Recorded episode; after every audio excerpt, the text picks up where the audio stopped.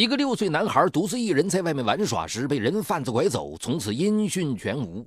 在一年多的时间里，父母亲竭尽全力寻找孩子，但都没有结果。正当他们感到绝望的时候，意外的听到一个消息：在他们家附近有一个叫小龙的孩子，只有四岁，也意外失踪了。但是八天之后，他却完好无损的回到家中。那么？这个四岁的小龙和走失的六岁男孩有什么关联吗？在他失踪的八天里，又遭遇了怎样的经历呢？敬请收听本期的拍案故事《失踪的男孩》。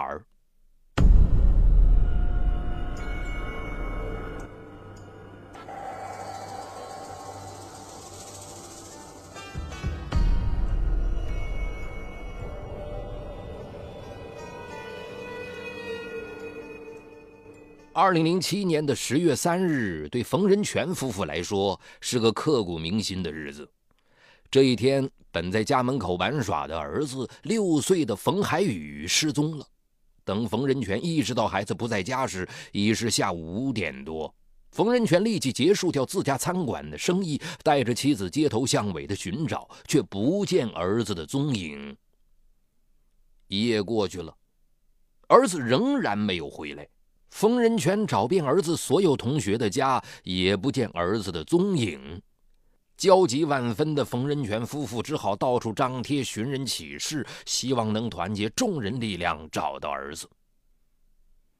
就在冯仁全贴出寻人启事的第三天，他接到一个电话。打这个电话的人是一个失踪孩子的家长，他约了冯仁全去他家里，拿出他收集的自2003年以来附近失踪孩子的所有资料，共有十一个，最小的两岁半，最大的六岁，而且都是男童，至今没有一个孩子被找回来。原来，自2006年起。城乡结合部的附近似乎出现了一只看不见的黑手，频繁的把魔爪伸向两到六岁的男童。听到这里，冯仁全夫妇傻了。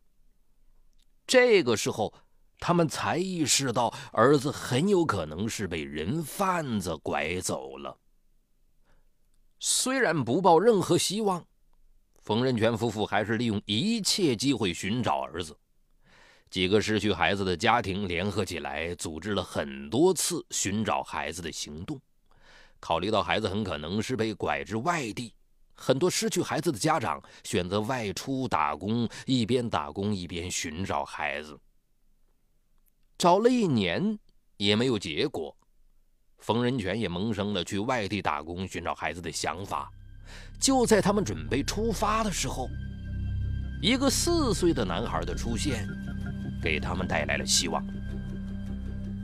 二零零八年八月二十三日，媒体报道了在距他家不远的街道，一个叫小龙的四岁男孩在失踪八天后离奇归来的消息。小龙的母亲张红英，二零零八年八月十二日下午四点多，正在茶馆打麻将。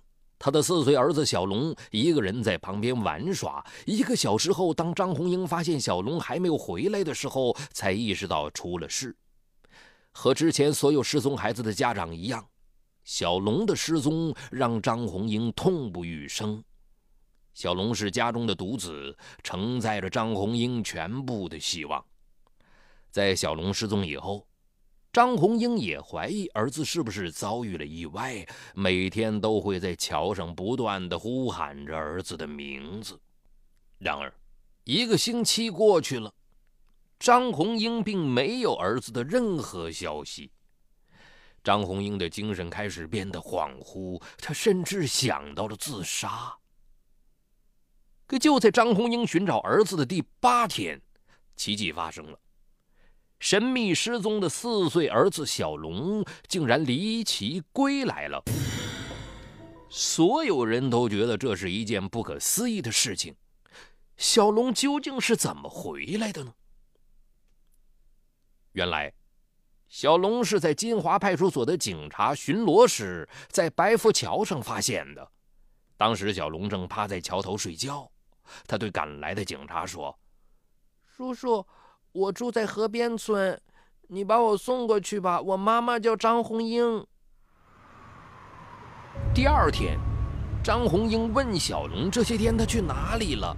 小龙说：“他在茶铺买水喝的时候，一个爷爷走过来拍了他一下，就用电动车把他带走了，还准备卖掉他。后来爷爷又把他送回来了。”张红英只当是孩子贪玩走丢了，害怕大人责骂，故意说故事骗他，所以他根本就不相信是人贩子把儿子拐走又送回来的事情。尽管小龙经历当中有很多让人不能解释的地方，但还是让冯仁全等失踪孩子的家长看到了希望。他们立即赶过来打听情况，希望能从小龙的嘴里得到有价值的线索。远道而来的冯仁全他们试图从小龙的嘴里知道发生了什么。在多次沟通下，小龙说出了拐走的那个人的特征。矮胖的五十多岁男人，骑着一辆红色的电动车。听到这里，冯仁全激动不已，因为来这之前，他从警局了解到，民警在最近一个失踪小孩居住的小区监控摄像头里捕捉到一个矮胖老头骑着一辆红色电动车的镜头。这个矮胖老头并非小区居民，却是最后接触到那个失踪小孩的人。当冯仁全把摄像头拍摄的照片拿出来给小龙确认时，小龙看了看照片，确定的说：“就是这个爷爷，就是这个车子。”小龙的指认让包括洪仁全在内的家长们为之振奋，因为在此之前，不止一个人提到过矮胖老头和红色电动车。在洪仁全的一再追问下，小龙说出了更多有价值的线索。小龙说：“矮胖老头住在一所大房子里，有大黑狗，还有小哥哥。”听到这一线索，冯仁全和另外一个家长认为，小龙失踪了八天，肯定和那老头相处了一段时间，晚上住的地方也许就是人贩子的住处。当时被拐卖的时候是下午四点，天气最好的时候。小龙应该有些记忆，对于某些路线，小龙一定还会记得。抱着试一试的心态，冯仁全和另一个家长希望小龙能协助他们一块儿去找这个爷爷的住处。作为母亲的张红英却不大相信儿子小龙的话，她不相信人贩子一说，因为如果真的是人贩子，怎么可能把好不容易拐走的孩子送回来？除非是脑子坏掉了。可是，作为一个曾经失去过孩子的母亲，她能理解那些家长的心情。于是，她同意带上小龙，跟随其他家长一起，试着去寻找那个矮胖人贩子的家。按照小龙指引的方向，一行人朝着投机镇方向寻找。可是，在走出了十多公里后，仍然没有到达老头的住处。甚至在小龙的指引下，大家在原地绕起了圈圈。此时，焦躁的失去孩子的父母们开始怀疑了：是啊，一个四岁的孩子，仅凭记忆，难道真的能记住二十多公里陌生的路途？可是，眼前这个孩子却是他们唯一的找到孩子的希望了。就在大家越来越没有信心，甚至生出打道回府的决定的时候。小龙指着路边的一家修车铺，让大家停了下来。那个爷爷的车子坏了，轮胎爆了，在这里修过车。大家的情绪立刻又兴奋了。可是修车铺人来人往，且大都是过往路人，修车师傅对小龙和矮胖老头毫无印象。虽然修车师傅并不记得小龙，但至少证明了小龙被人贩子拐走的那天确实是经过此地的。那么，人贩子的家是不是就在不远处的某个地方呢？自己的孩子是不是就在不远处等待着自己的营救呢？想到这里，冯仁卷有些激动了。从修车铺出来以后，小龙带着大家找到另一个关键的地方——一加一超市。小龙说：“爷爷在这个超市给他买过一袋薯片儿但是超市员工对小龙和矮胖老头也没有任何印象。当记忆中两处地点得到印证之后，大家的疑虑逐渐打消了。就这样，从乡镇到农村，在错综复杂的道路上行进了大概二十多公里。他们一行人到达半个小时后，又行进了另一个村庄。小龙指着一处房子说：“就是这里。”那所大房子是村里很常见的自建房，房门前拴着一条大黑狗。大房子，黑狗。这里是不是就是矮胖老头的家呢？找到矮胖老头，是不是就能找到？那些失踪的孩子呢？这是一座独门独院的三层小楼。当冯仁全一行人出现在门口时，拴在门口的那条大黑狗凶狠地吠叫起来。屋里有个女人朝外张望了一下，冯仁全便对那个女人喊道：“大姐，麻烦你喝一下你家的狗。”奇怪的是。那个女人并没有搭理冯仁泉，而是转身进了屋，随后才走出来，拉住了吠叫不已的狗，让冯仁泉一行人进屋。在一楼的堂屋里，冯仁泉发现了两辆红色的电动车，小龙一眼就认出其中一辆是矮胖老头的，并在二楼的房间指出了那天和他一起玩耍的小哥哥。可是屋子里并没有胖老头。面对众人的询问，这个自称是女主人的蒋福珍说：“根本就没见过小龙和矮胖爷爷。怎么回事？难道找错地方了？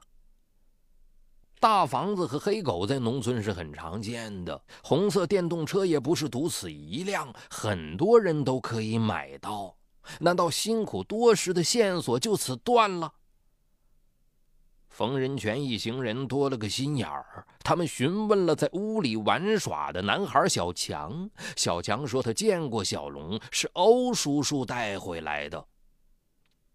到此为止，蒋福珍再也没办法掩盖小龙曾经到过这里的事实。在冯仁全一行人的要求下，他只好带着众人去寻找小强所说的欧叔叔。当一行人出现在蒋福珍所说的姓欧的男子面前时，那名男子一脸茫然地看着小龙，对所发生的事情毫不知情。蒋福珍极力狡辩：“这个就是欧叔叔了，你们问嘛，他根本就不认得你家的娃娃。我就说嘛，小孩子说的话怎么能相信呢？”可小龙却很肯定地对同去的妈妈说：“不是这个人。”不是这个屋子，是那个大屋子。他指的是蒋福珍的家。于是众人要求蒋福珍重回他的家。在回家的路上，蒋福珍神色紧张，说要打电话。蒋福珍的反常让冯仁全有所警觉，他制止了蒋福珍，并且报了警。警察来了之后，为了更好的了解事实真相，警方把蒋福珍和欧姓男子一同带回警局接受调查。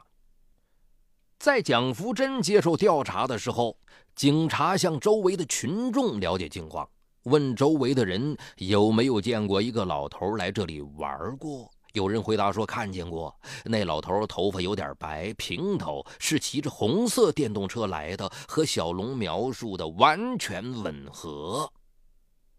在众多证据下，蒋福珍终于承认了。小龙所说的矮胖老头名叫清光绪，跟蒋福珍是情人关系，而之前他带着冯仁泉一行人去找的欧姓男子是无辜的村民，只是用来敷衍冯仁泉他们的。清光绪一直干着拐卖儿童的非法勾当，而蒋福珍则是帮凶。清光绪负责出门骗来小孩儿。然后由蒋福珍负责看管数日，并提供食宿，随后以高价卖到福建等沿海地区。当时小龙带着大家找到蒋福珍家的时候，他朝门外看了一眼，随后就立即朝后院走去。其实这个时候，清光绪正在后院洗澡，在听到动静后就从后门逃走了。而当时所有人都把视线集中在了小龙所指认的红色电动车上，谁都没有注意到这栋房子还有个后门。在秦光绪逃跑的时候，蒋福珍正带着大家去找所谓的欧叔叔。而当大家意识到中了调虎离山之计的时候，真正的犯罪嫌疑人早已不知去向。好在。警察顺藤摸瓜，于三天后抓获了犯罪嫌疑人清光绪。那么，为什么这个人贩子会在把小龙拐走之后又把他送回来呢？清光绪交代了当时的情况。当张红英发现儿子小龙不在的时候，清光绪已经载着小龙开出了二十多公里。途中，他的轮胎坏了。为了安抚小龙，他在超市给小龙买了薯片。他没想到，这短暂的逗留，最终把自己给出卖了。当清光绪自认为四岁的小龙不可能记得所走的路线的时候，他失算了。那天，小龙被金光绪带到蒋福珍的家里。自从来到蒋福珍家里之后，小龙就一直叫喊着要报幺幺零，不配合吃饭和睡觉，甚至在半夜趁金光绪睡着的时候掐他的脖子。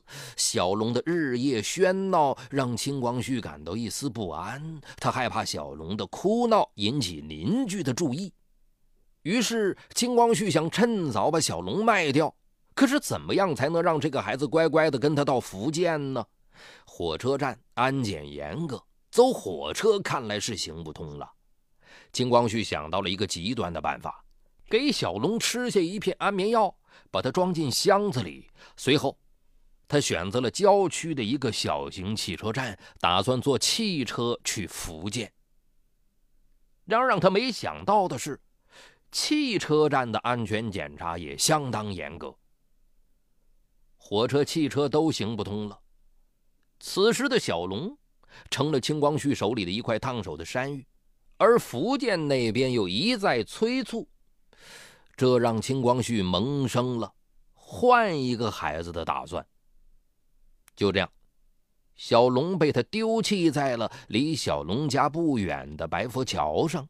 他做梦都没有想到，这个四岁的孩子会在半个月之后。把他送进监狱。在犯罪嫌疑人清光绪招供之后，成都警方日夜兼程，营救包括冯海宇在内的多名失踪男童。在两地警方的共同努力下，终于破获了这起拐卖儿童大案，救出了四名失踪男童，其中就有冯仁权的儿子冯海宇。好，今天的拍案故事就是这样。想了解更多有关我的精品节目。也可关注微信公众号“雷鸣频道”，雷鸣的鸣是口鸟鸣，雷鸣频道。嗨，你好，我是雷鸣。我的最新精品节目解读高效能人士的七个习惯已经在蜻蜓上线。生活中的你。面对困难，总是消极拖延还是积极主动？你为自己的低效懒惰懊恼抓狂吗？那些行动力超强、成功高效的人是怎么管理自己生活的？如何更好的知己知彼，建立共赢的人际关系呢？就在蜻蜓 FM 搜索“高效能人士”，开启你的高效能生活。